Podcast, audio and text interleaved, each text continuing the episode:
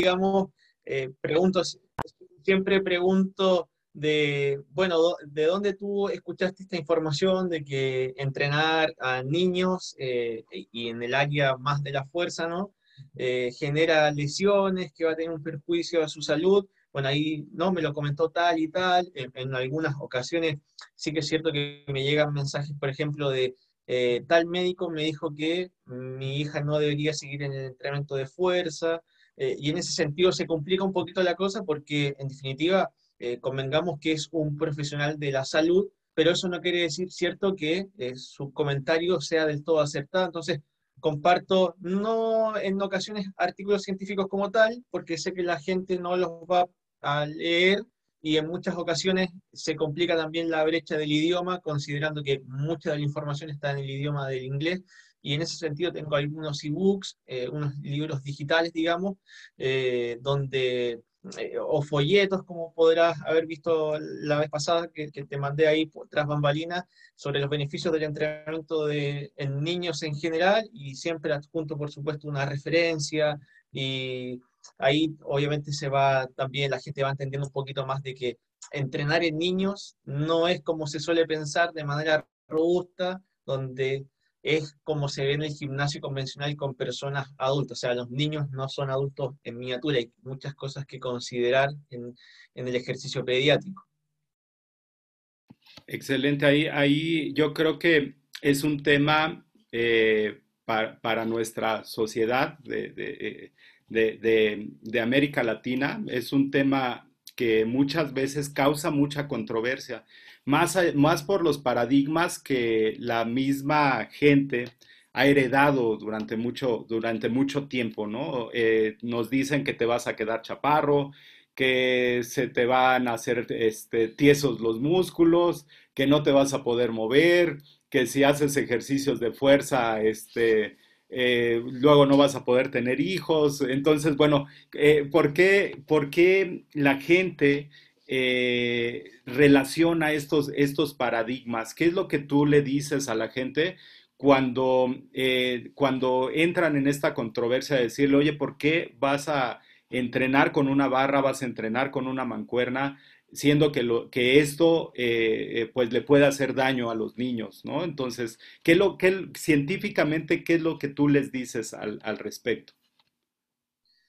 Bueno, aquí siempre igual me gusta resaltar un poco de por qué tenemos esa creencia o si esa creencia en algún momento tuvo algún respaldo científico o si hubo algún artículo que hiciera referencia a ello. Y, y es cierto, hay un artículo que, tiene muchas carencias por lo demás, pero existió un artículo en la década del 60 en, Japón, digamos, donde el estudio tenía que ver con el trabajo infantil, donde los niños cargaban cajones y en definitiva estos autores llegaban a la conclusión de que eh, afectaba negativamente el crecimiento eh, en, esos niños. Ahora bien, tenemos que contextualizar, eh, digamos, el, escenario, ¿no? El trabajo no es lo mismo que el ejercicio físico. En el ejercicio físico hay, por supuesto, principios del entrenamiento, donde las cargas ¿cierto? se manejan en base a las competencias, habilidades de, los niños, y en definitiva también hay una progresión en la actividad.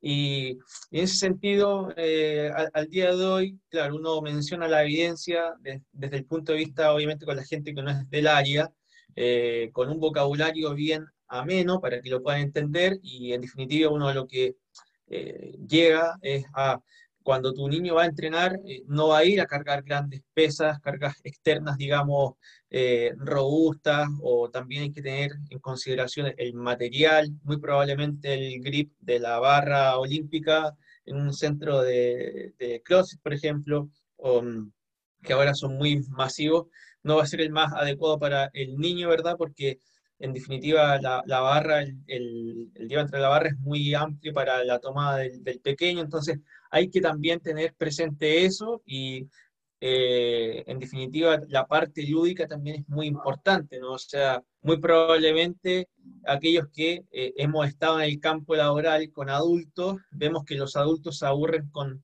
facilidad, imagínense los niños, entonces, en definitiva, hay, eh, hay que ver el entrenamiento en los niños como, un, como ese jugando a entrenar, ¿te fijas? O sea, es un ejercicio jugado que la parte lúdica esté siempre eh, presente. Hay que, hay que regresar a las parlevas, a, esos centros de entrenamiento de los griegos en los cuales, bueno, pues había cuerdas, lazos, este, barras. Eh, parecería que, yo recuerdo mucho a, mi equipo de taekwondo que llevaba un balón medicinal, eh, llevaba uno de 5 kilos y a veces uno de 8 kilos y jugábamos eh, o jugábamos a los quemados o jugábamos a lanzar el balón y, este, y a cacharlo. Entonces, bueno, los niños no se daban cuenta porque se estaban divirtiendo al 100%, pero estaban entrenando fuerza, estaban haciendo un entrenamiento de fuerza de manera lúdica. Y, eh, y bueno, esto muchas veces ya en, la, en el proceso de entrenamiento solamente lo canalizábamos a la carga de entrenamiento que habíamos diseñado y teníamos muchos beneficios ahí tenemos que regresar a estas parlevas, tenemos que hacer eh, de estas salas de, CrossFit. Por ejemplo, yo entreno en, un CrossFit que se llama La Bodega y ahí eh, a las 5 de la tarde hay clases de, de, de Cross entonces mandé a mi sobrino, que es muy, eh, muy quietecito, muy tranquilo.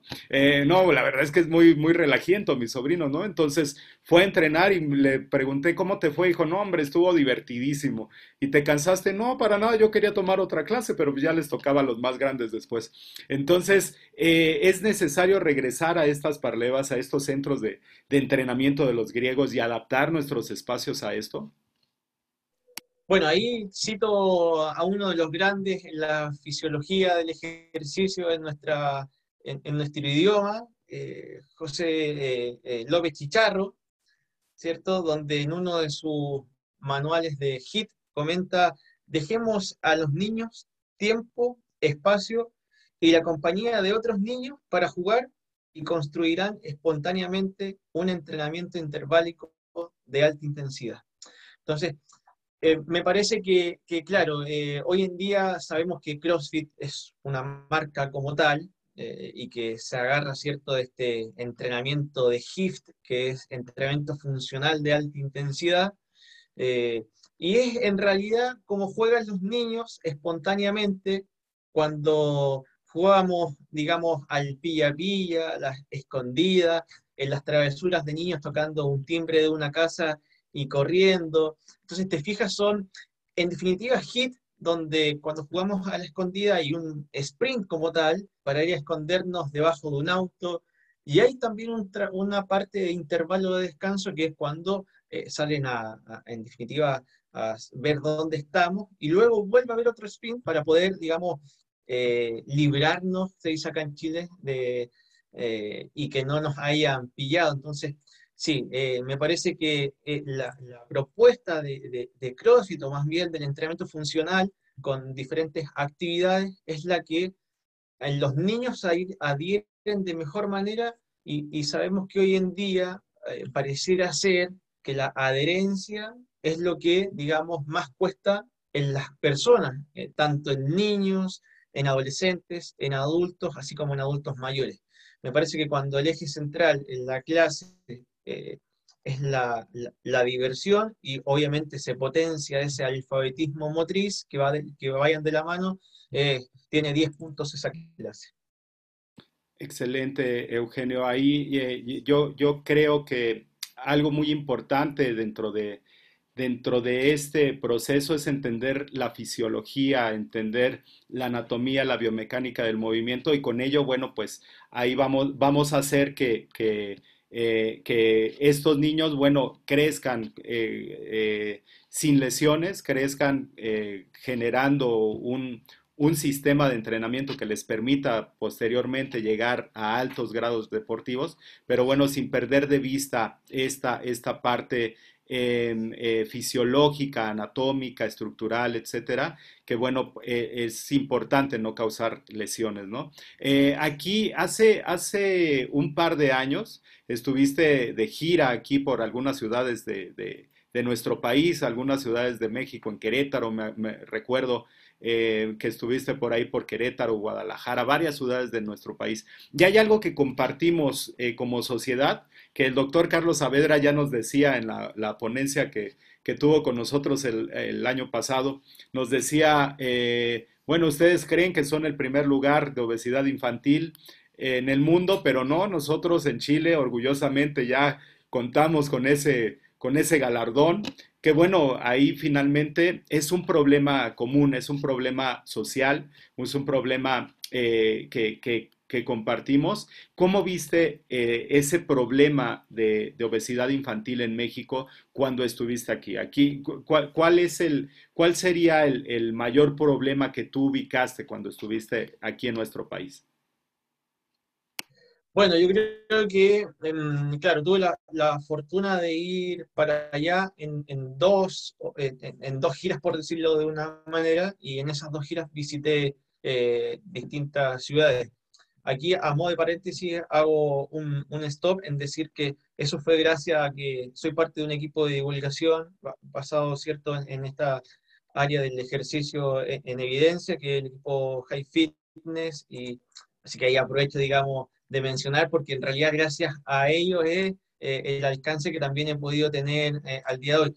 Eh, no sé si, porque uno dice, bueno, es alto poco en comparación a qué, pero, pero en definitiva, digamos, el, el, alcance que al día de hoy tengo es gracias a pertenecer a este equipo. Y, y retomando la pregunta, creo que Latinoamérica en sí, cuando uno dice, no, en Chile, por ejemplo, siempre llegamos atrasados a X reunión. Eh, en Argentina pasa lo mismo, eh, en México parece que también es muy similar, entonces pareciera ser que en Latinoamérica compartimos culturas eh, en cierta medida em, similares. Y en ese sentido, cuando estuve allá, si bien me sentía lejos de casa, en el sentido de ver otros acentos en el momento de el hablar, te fijas, pero cuando di las charlas, veía que los entrenadores que iban, que si bien iban a formarse y obviamente a lo mejor no iban con todo el conocimiento, había también bastante desconocimiento en relación a lo que tiene que ver eh, el fitness juvenil. y me llamaba la atención también de que incluso fuera de eh, profesionales del área como la educación física. Al menos aquí en Chile, la educación física forma a entrenadores, o más no entrenadores, en, realidad forma a pedagogos, o sea, para estar en el aula de clases o en el entorno escolar, en esa clase de educación física. Eh, y se deja muy de lado el área del el entrenamiento del fitness fuera del el espacio escolar. Y en ese sentido, obviamente ahí va a depender de cada eh, profesional, ¿no? Eh, seguir adquiriendo competencias académicas y de conocimiento. Eh, y también vi que la cultura mexicana, o sea, yo comí en casi todo, me gustaba comer los carritos más que en un restaurante, eh, digamos, eh, los tacos, te fijas, comí también la tortilla azul.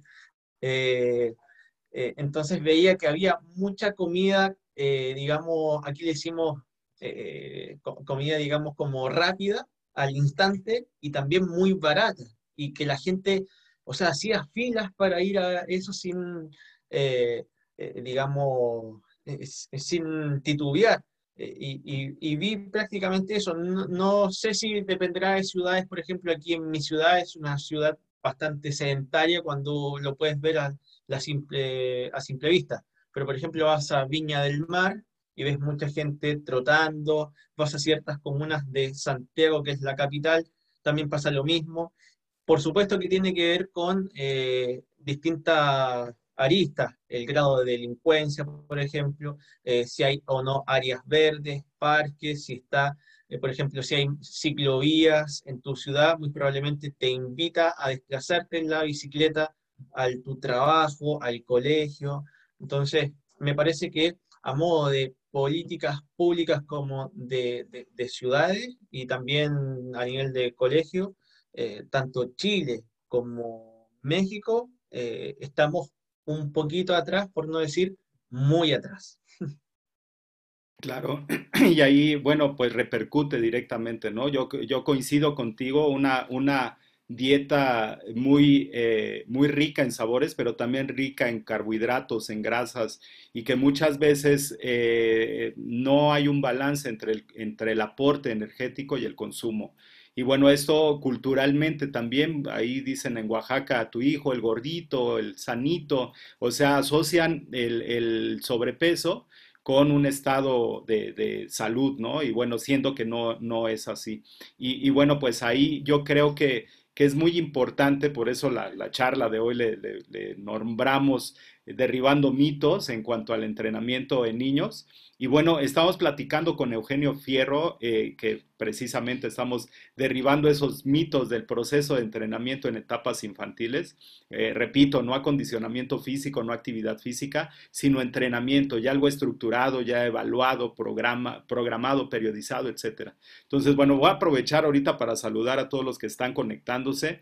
Eh, saludamos a Fanny Liz, a Sofía Castañeda, el doctor José Antioco, le mandamos un saludo. Él ha abordado también este tema desde el punto de vista de la fisiología y de, la medicina, y bueno, pues es un gran conocedor del, tema.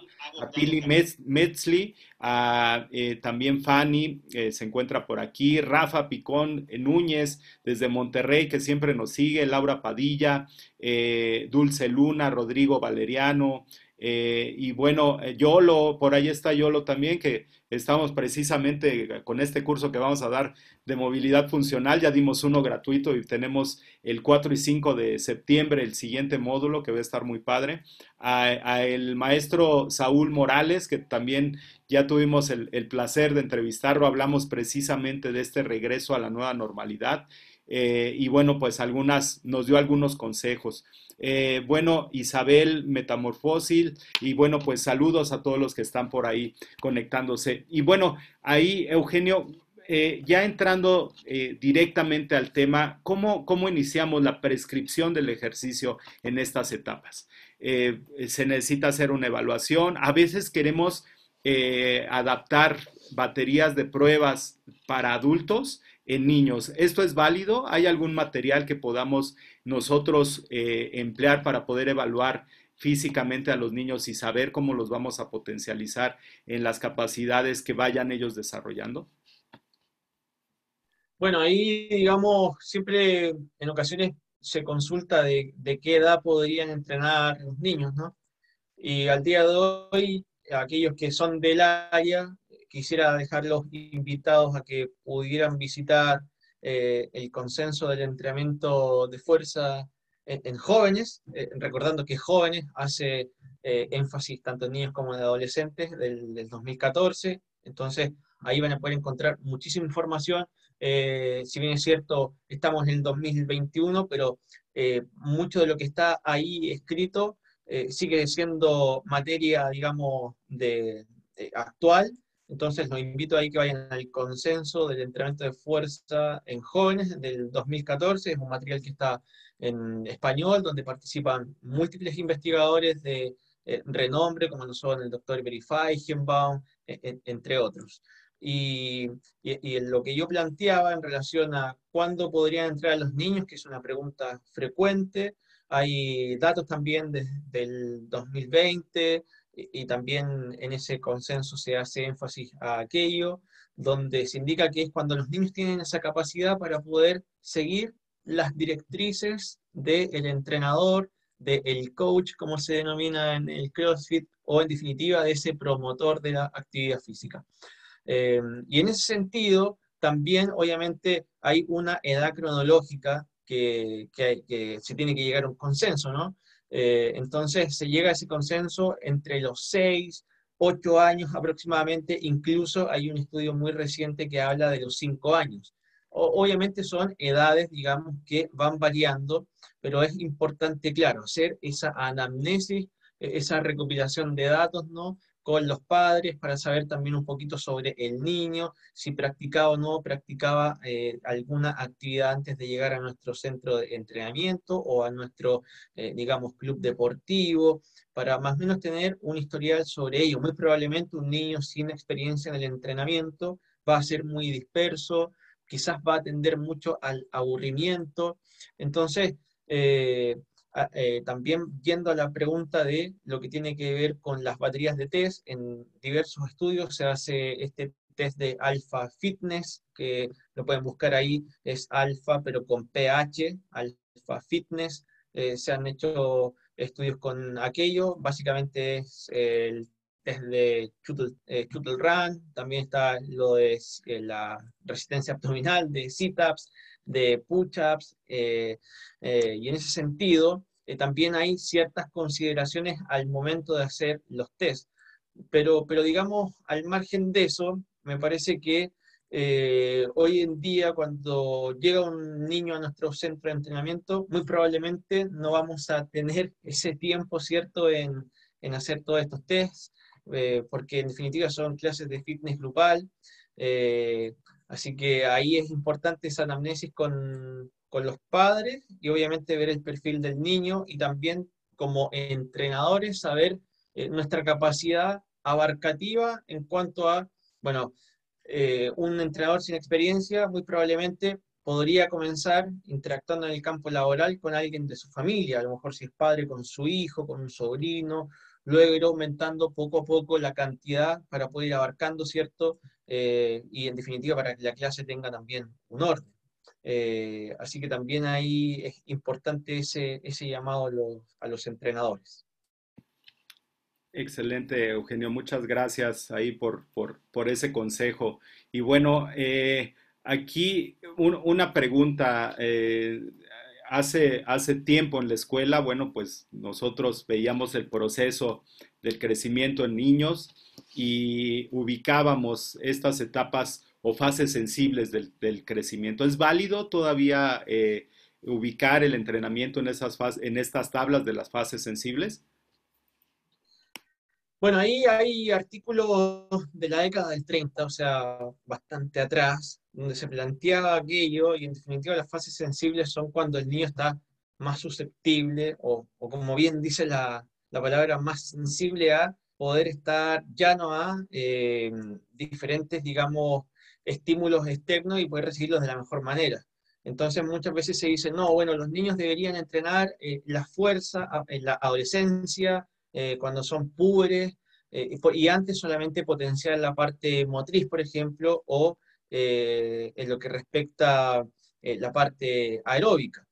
Y al día de hoy hay un, hay un replanteamiento ante eso en cuanto a cuando vemos una pirámide, por ejemplo, y se asume en cierta medida de lo que está en la base, es lo más importante para trabajar y obviamente mientras vamos subiendo en la pirámide va perdiendo eh, cierta importancia.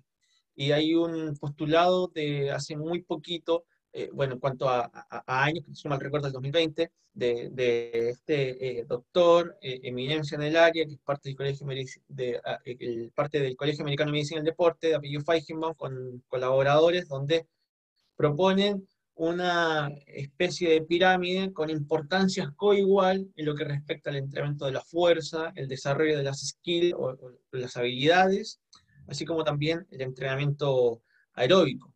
Y tiene mucho sentido porque si te fijas, eh, para poder hacer X actividad necesitamos tener fuerza, o sea, para que el niño se cuelgue en el pasamanos, en lo que tiene, en, los juegos incluso, en, en, el recreo, en el colegio o en la plaza, para poder colgarse necesita un componente de fuerza para poder saltar lo mismo, y a su vez también necesita un componente aeróbico, porque si no, digamos, tiene ese componente aeróbico, no va a poder eh, hacer una actividad eh, prolongada.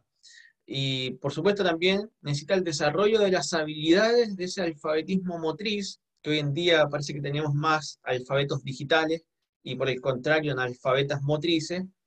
Entonces, si te fijas, eh, ese tridente, los componentes aeróbicos de fuerza y habilidades, tiene una importancia coigual en el desarrollo tanto en la niñez como en la adolescencia. Por supuesto que eh, tenemos que ir siempre el caso a caso, este es el macro, pero también se hace mucho énfasis en que hay que darle cierta prioridad al entrenamiento de la fuerza por distintos, digamos, motivos que hay al día de hoy en cuanto a beneficios para la salud. Uno dice, eh, entrenar fuerza al día de hoy no tiene perjuicios a la salud.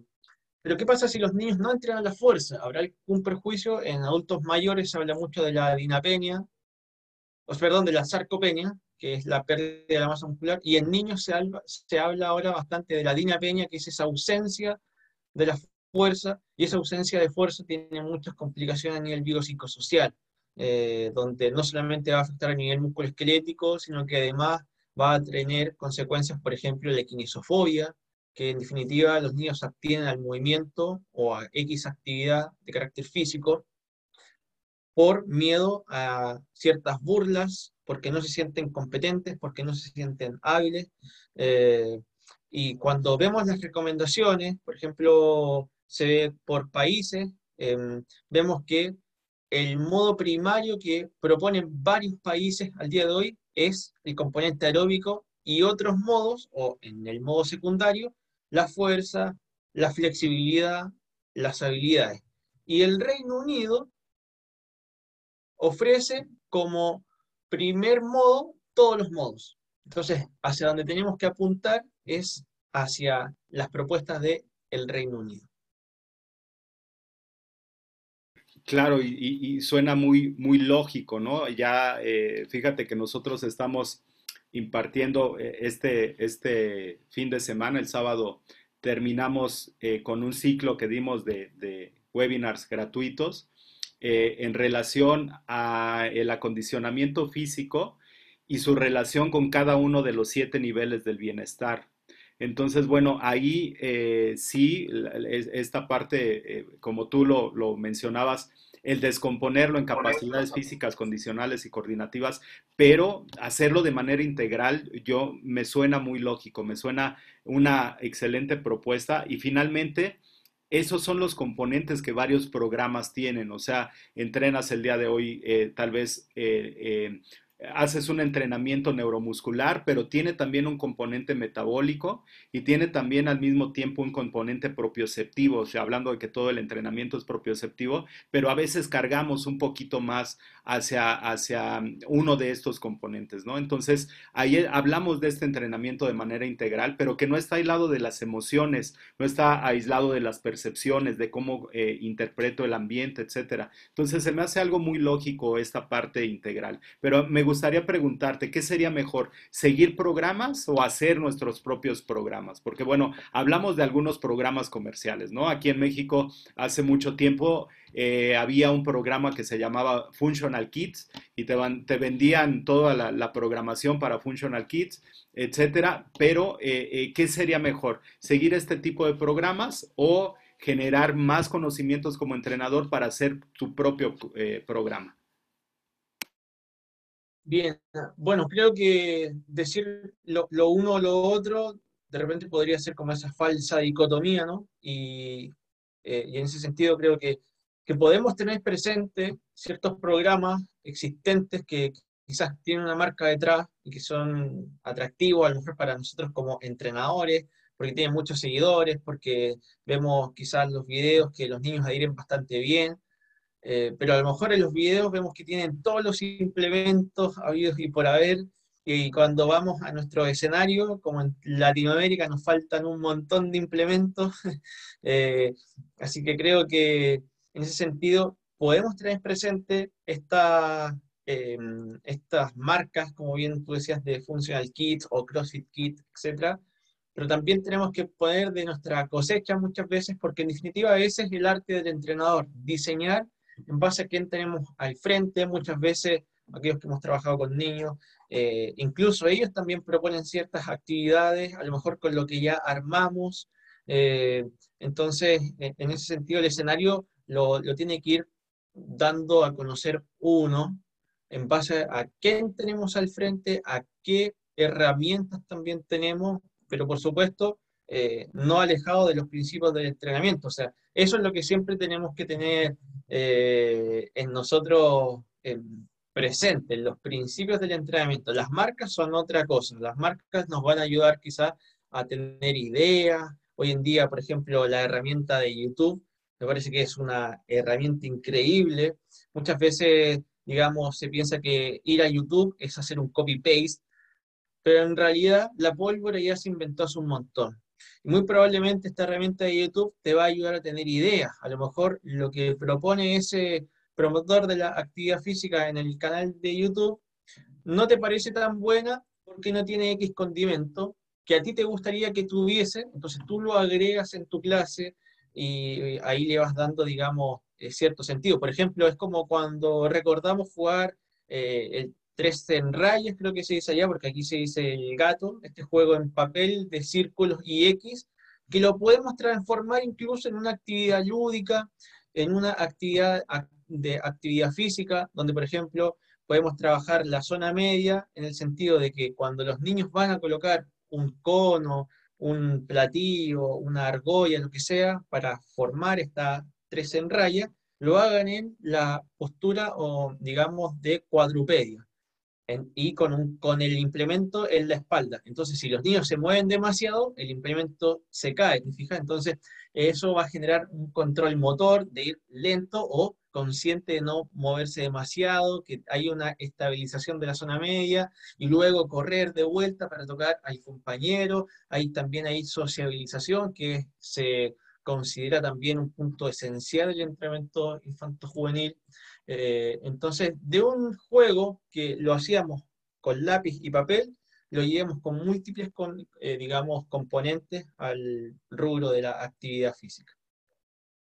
Claro, y, esto es como, como, como, lo mencionabas, la sal y la pimienta del, entrenador, el, saber, eh, bueno, pues como, como lo mencionabas, ¿no? De repente no tengo los implementos, me llegan más niños, ¿cómo adapto el área? ¿Cómo adapto los implementos?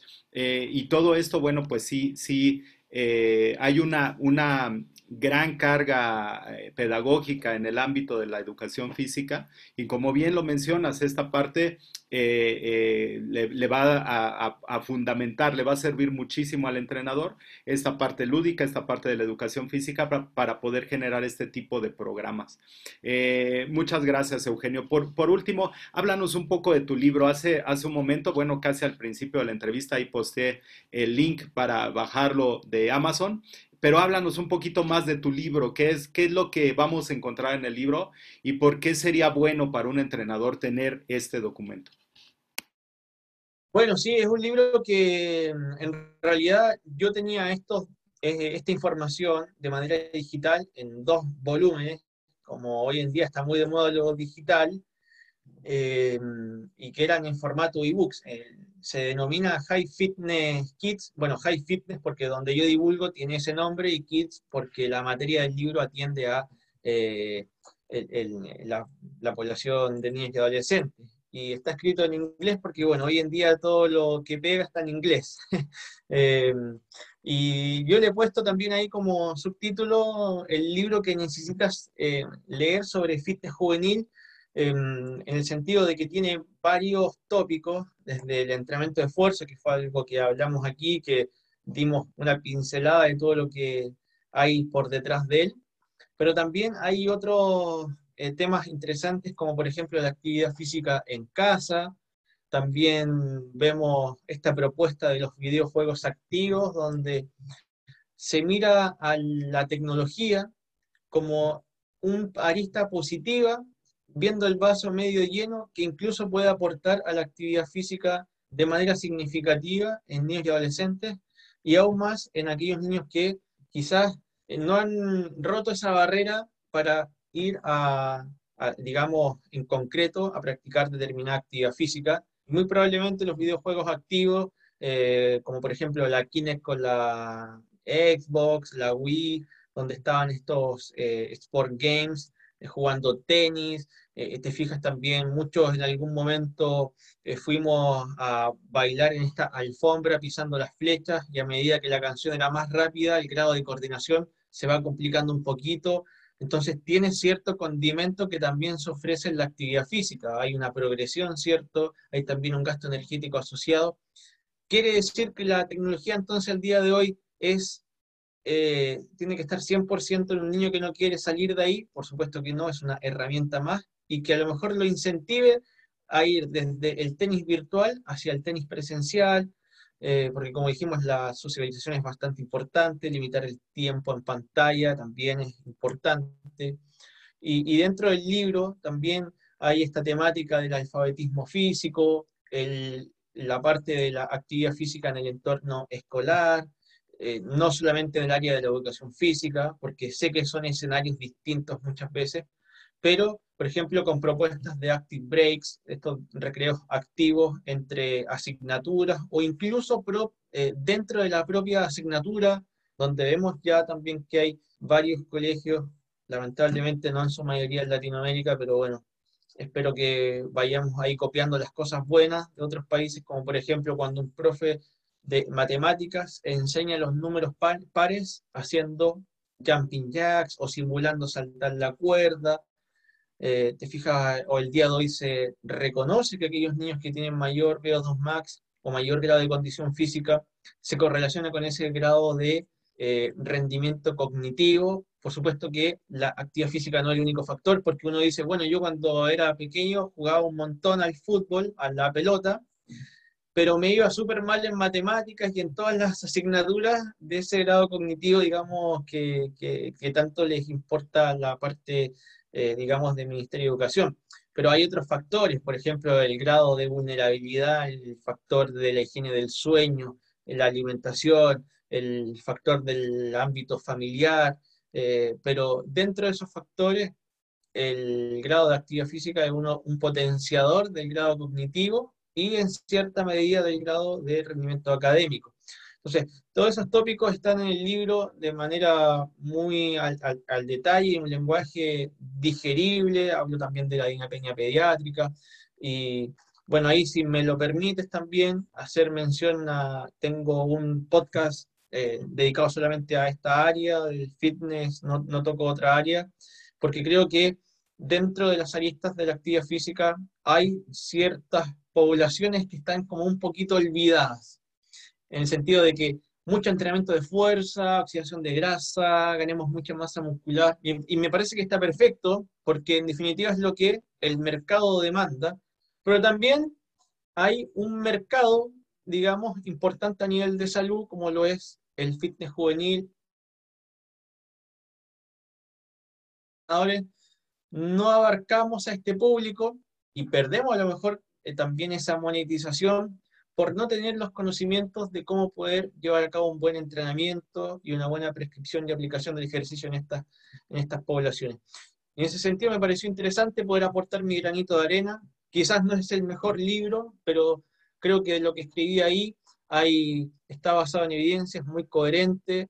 Eh, y, y, también lo mismo del podcast, es un podcast donde hablo todas estas temáticas en detalle, y adjunto también la evidencia, los papers, los dejo todo ahí para que la gente pueda seguir indagando y, en definitiva eh, podamos mejorar al futuro, ¿cierto?, en, este mundo, porque en definitiva, si tenemos niños saludables, muy probablemente eh, sean adultos saludables y el día en que ellos decidan ser padres, van a poder también fomentar la actividad física en sus hijos y esa cadena se va a repetir y a la inversa, si tenemos niños sedentarios, vamos a tener adultos sedentarios y, muy probablemente eh, van a eh, criar niños sedentarios eh, obviando los perjuicios a, la salud de sus hijos.